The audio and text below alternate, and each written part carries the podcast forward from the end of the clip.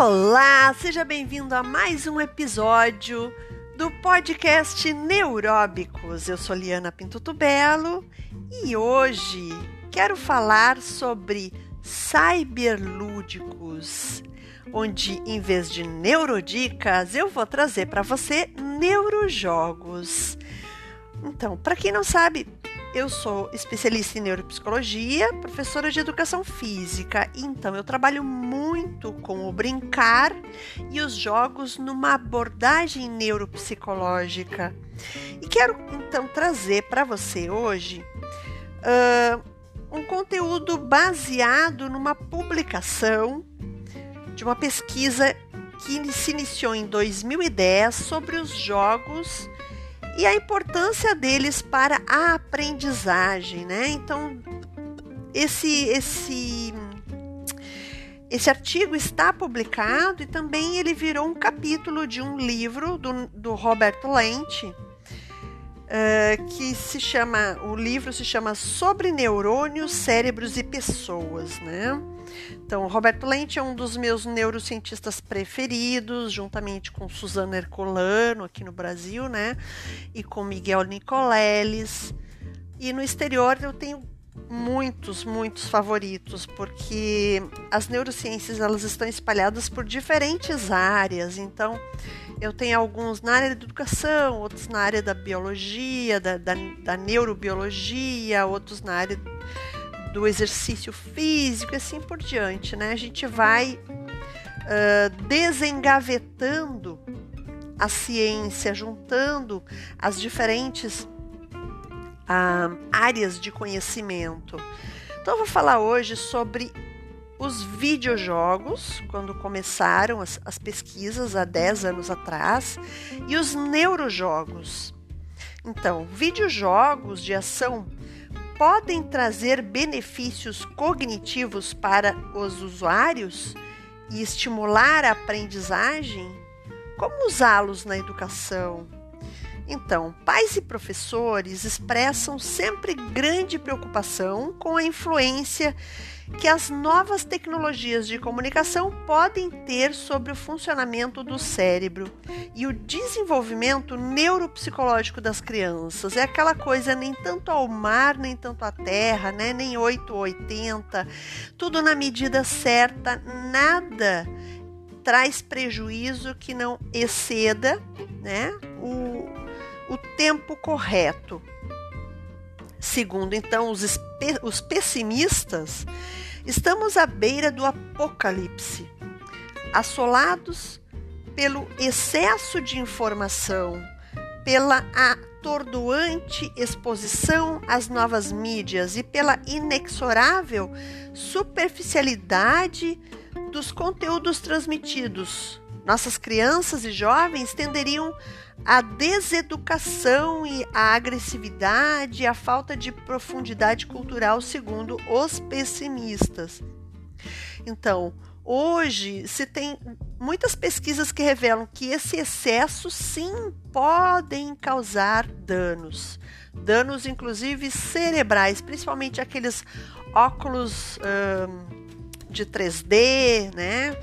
É, nas novas tecnologias uh, de, de viseiras que, que, que, que os videogames usam muito, mas nada que exceda o período uh, adequado vai trazer malefício. Isso é importante a gente deixar claro. É como a alimentação, como o exercício físico, como tudo.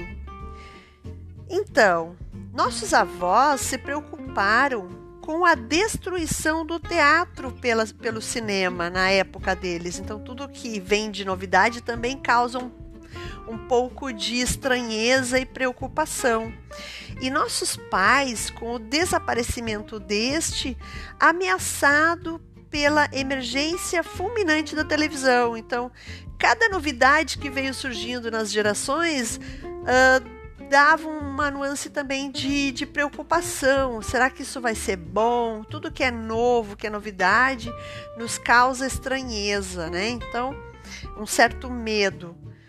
Mas não é o que aconteceu, né? Em todas as gerações, todas as novidades vieram de alguma forma para trazer benefício. Então, também imaginaram que os concertos de música ao vivo seriam substituídos pelas gravações em estúdio lançadas em discos vinil e depois nos CDs.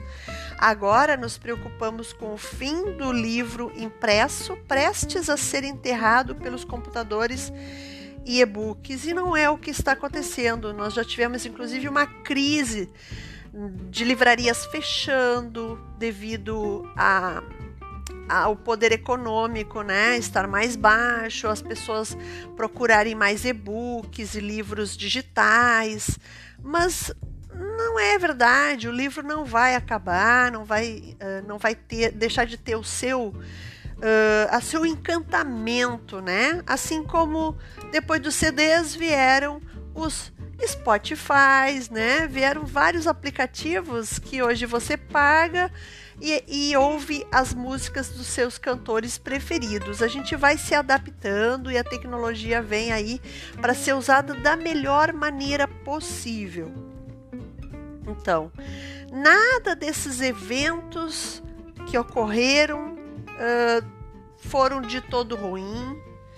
Então, ao contrário, as novas tecnologias somaram-se às mídias mais antigas e a humanidade dispõe hoje de um acervo de possibilidades de acesso à cultura e educação nunca antes imaginado.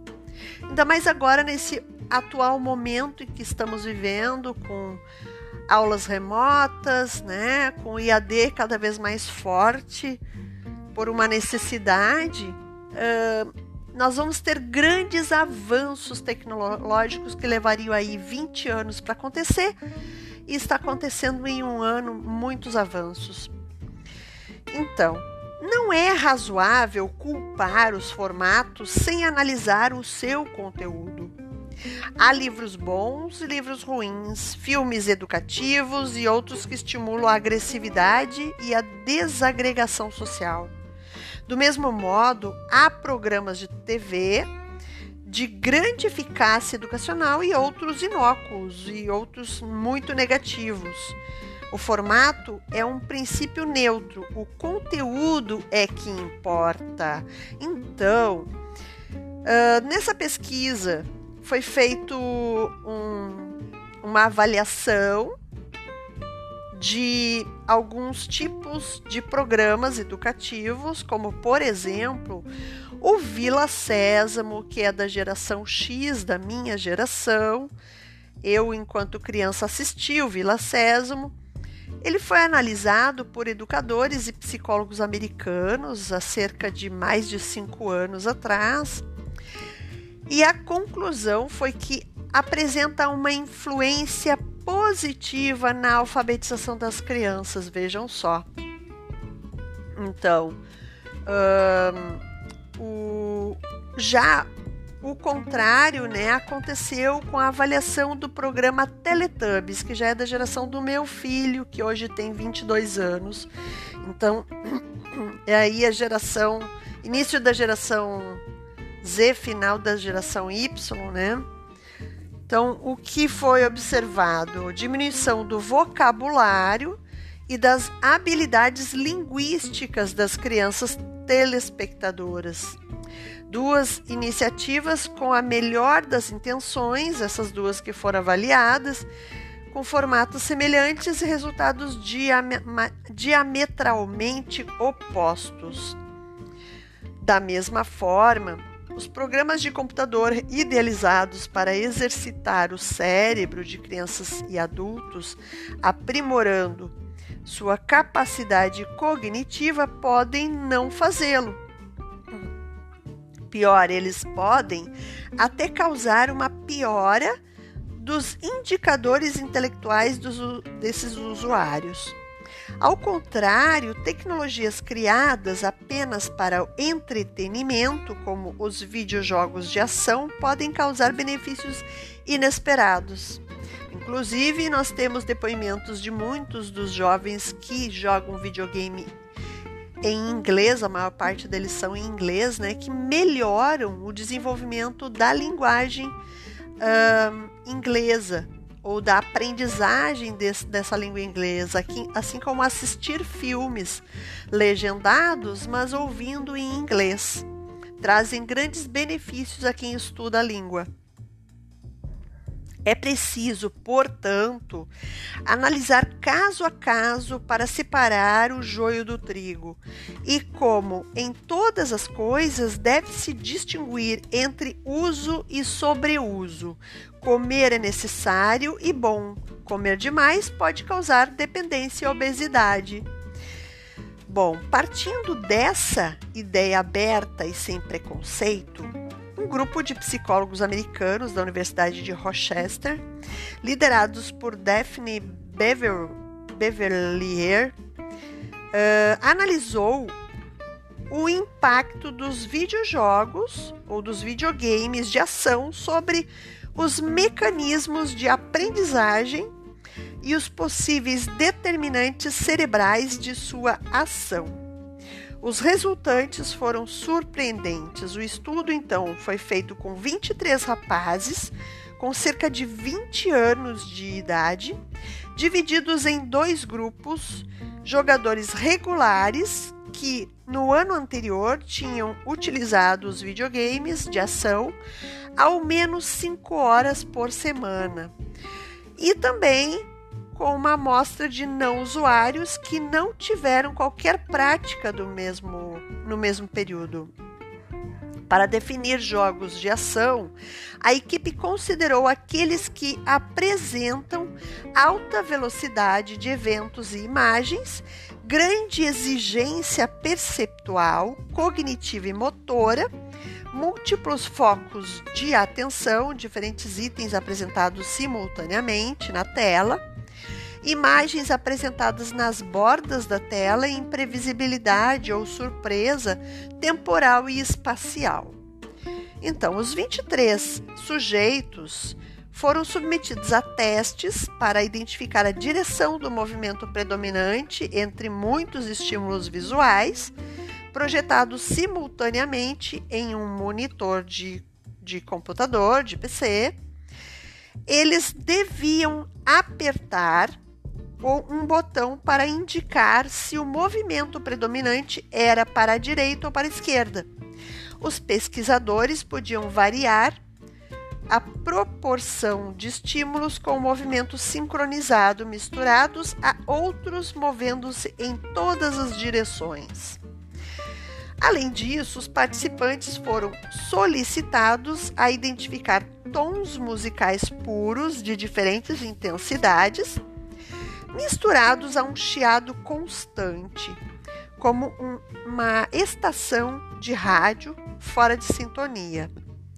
Nesse caso, os tons eram apresentados a um ouvido ou outro aleatoriamente, e os, e os rapazes tinham que apertar os mesmos botões, indicando o, o ouvido direito ou esquerdo. O resultado foi muito interessante. Jogadores regulares e não usuários apresentam igual precisão na identificação dos estímulos, tanto visuais como auditivos. Mas os primeiros eram muito mais rápidos no gatilho. Apertaram ou apertavam o botão certo mais rapidamente que os não usuários. Isso significa que têm maior agilidade de raciocínio e conseguem tomar decisões mais rapidamente. E o melhor desenvolvimento dos jogadores regulares não se restringiu ao sentido da visão, modalidade ativada durante o jogo, mas também a atenção.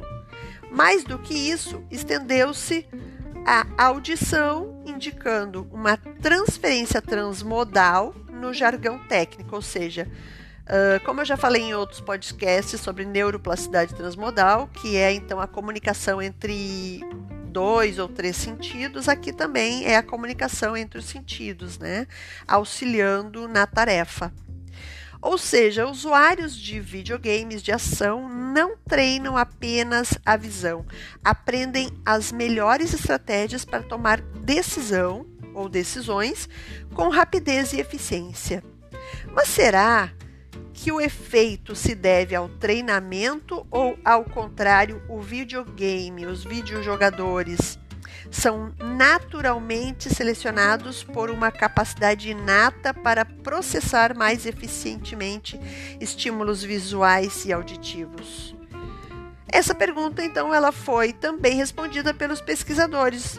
O grupo de não usuários recebeu 50 horas de treinamento com, com videogames e foi novamente testado depois dessa prática.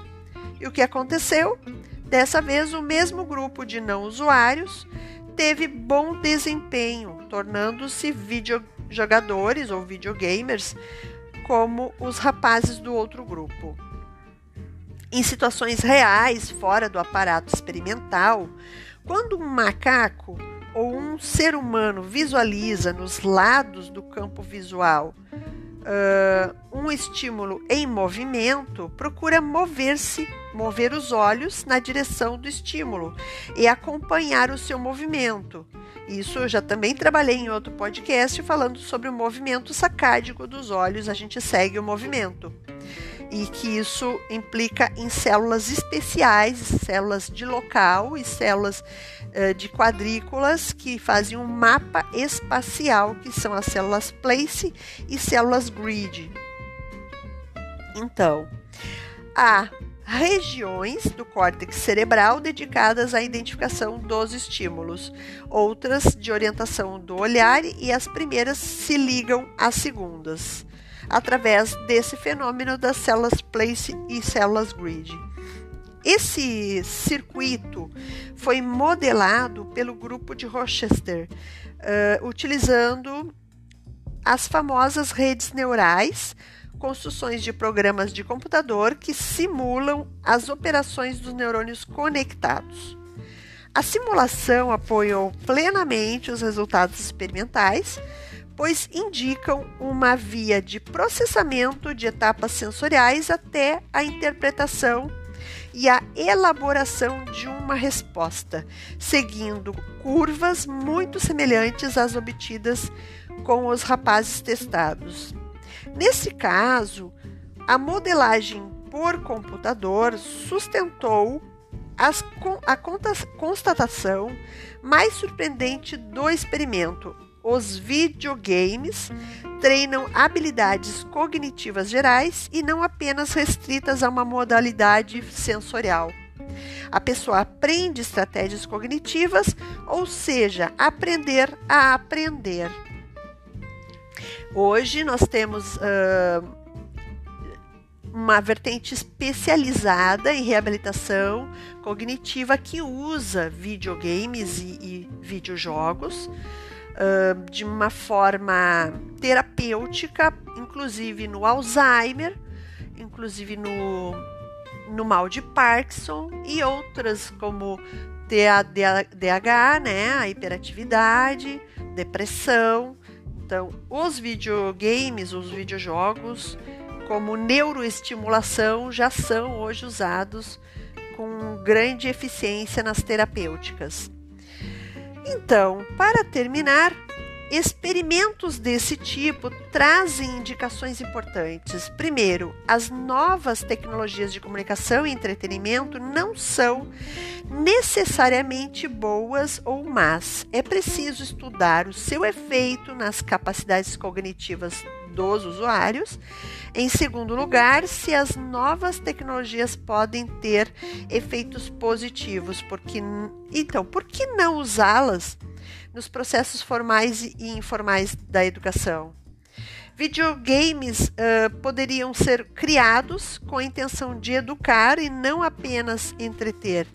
Além disso, poderiam apresentar conteúdos com menos tendência à agressividade e à violência e mais voltados para o benefício da solidariedade e da vida social integrada. E, finalmente, o conhecimento das estratégias neurais empregadas nas tarefas cognitivas que realizamos a toda hora trará uma base mais sólida para compreender de que modo nosso cérebro realiza essas tarefas com tanta eficiência. A malandragem aí definida dos educadores será conceber tecnologias que imitem e ajudem o cérebro na, no processo de aprendizagem. Isso já está acontecendo, sempre contando que até os dois anos de idade não é adequado que uma criança fique mais de 20 minutos na frente de uma tela.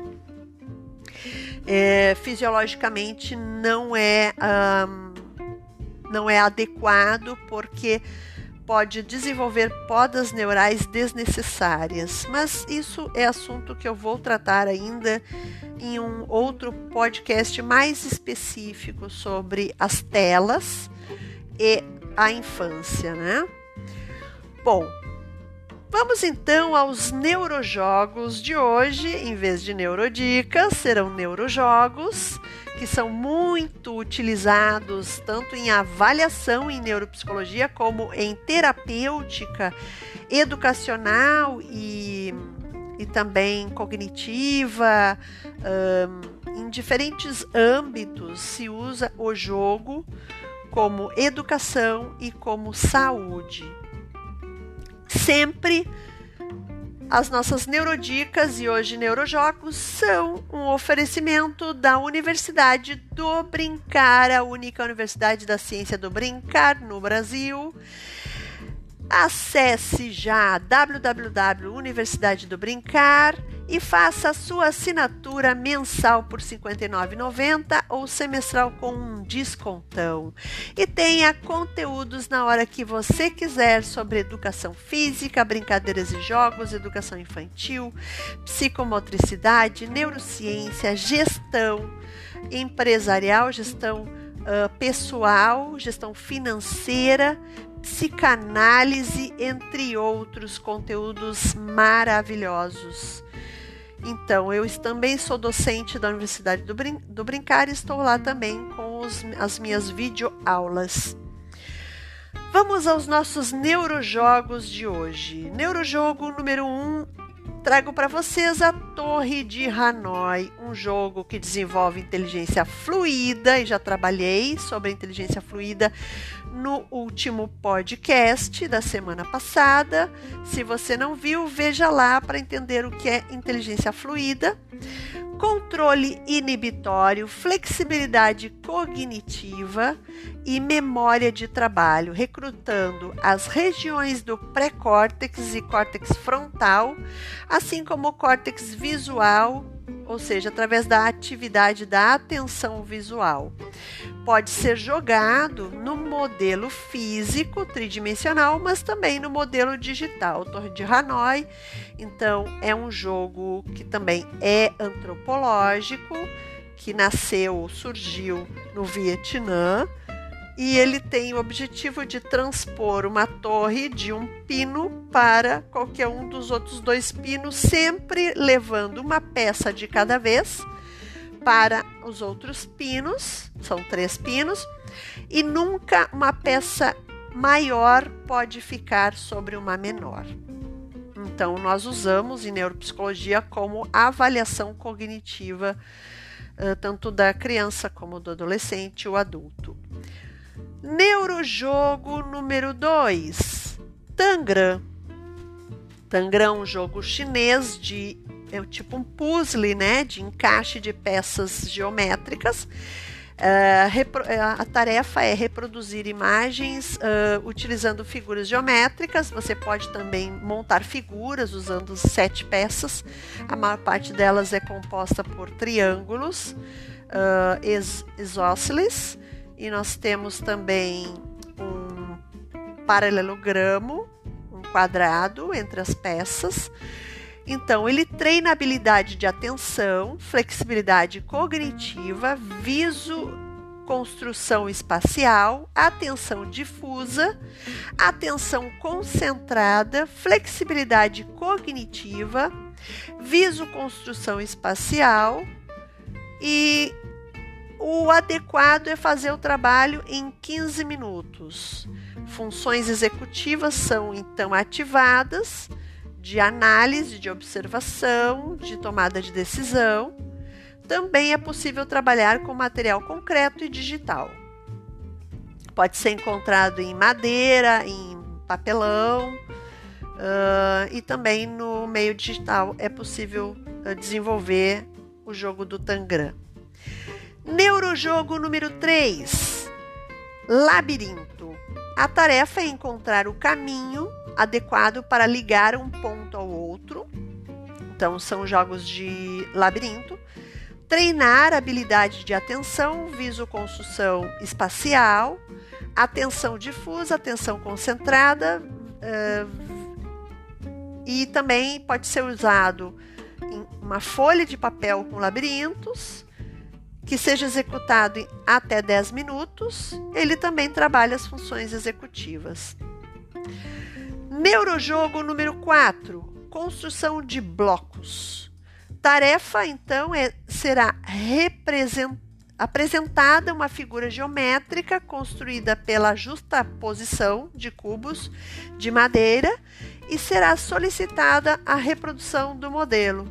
A duração da exposição ao modelo poderá ser controlada para aumentar a dificuldade da tarefa, ou seja, controlada da, do sujeito jogador brincante fazerem até 10 minutos. Treinar a habilidade de atenção, memória, atenção concentrada, atenção difusa, memória operacional, trabalhando também as funções executivas e a flexibilidade cognitiva. Neurojogo número 5 são os quebra-cabeças ou puzzles. A tarefa é montar a figura apresentada através do encaixe das partes específicas. A figura será mostrada pelo período de um minuto.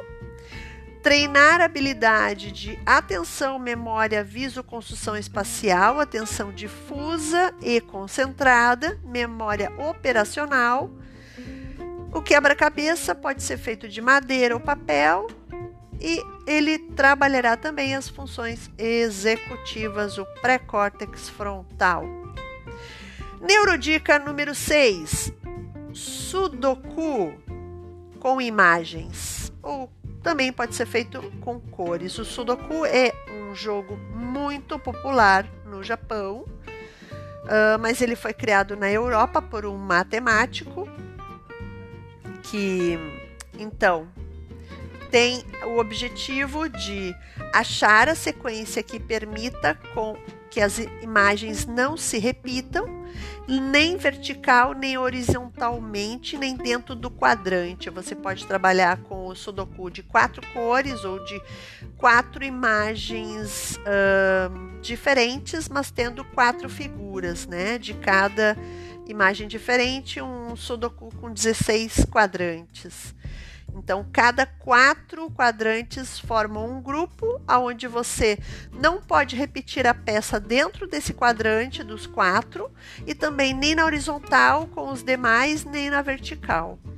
Ele treina a habilidade de atenção, memória, atenção difusa e concentrada, memória operacional figuras de plástico e papel feitas em formatos quadrados, pode ser feito até com tampinhas de cores diferentes, de quatro cores, pode ser feito com uh, madeira.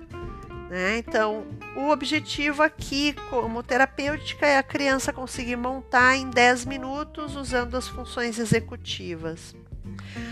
Neurodica número 7, neurodica não, neurojogo Número 7. Achando os opostos. A tarefa é achar as figuras correspondentes ao seu oposto, ou seja, como um antônimo, né? Um contrário daquela, daquela figura. E formar pares. Treinar habilidades de atenção, flexibilidade cognitiva, memória operacional, flexibilidade hum, também executiva, atenção difusa e concentrada, memória operacional. Podem ser figuras de plástico, de madeira, de papel, de papelão, feitas em formatos quadrados. O ideal é jogar em até 10 minutos para operacionalizar as funções executivas. Neurojogo número 8: organizar figuras, uh, ou seja, arrumar as figuras seguindo uma ordem lógica e em seguida contar a história uh, criada. Então, são imagens que contam uma sequência uma, uma, de situação que está acontecendo. Treinar a habilidade de atenção, memória, viso-construção espacial, flexibilidade cognitiva, criatividade também, porque ele vai contar uma história baseada nas imagens que ele, que ele sequenciou. Atenção concentrada, memória operacional, viso-construção espacial, flexibilidade cognitiva estão implicados nesse exercício, nesse exercício lúdico, né? Quadrinhos de histórias que tenham uma sequência lógica são as adequadas para essa tarefa, sem diálogos, contendo no máximo uma tira de história, ou seja, no máximo cinco, cinco peças na sequência, né? Para fazer a sequência.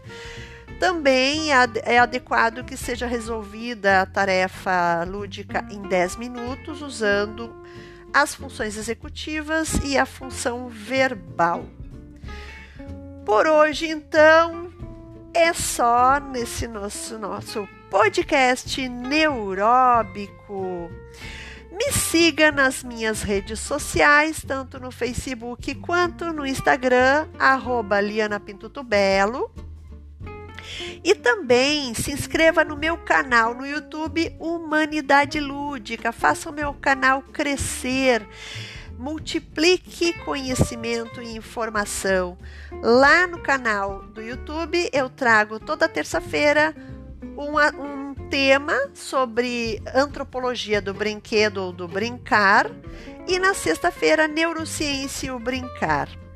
Toda quarta e quinta-feira temos novos podcasts neuróbicos para você.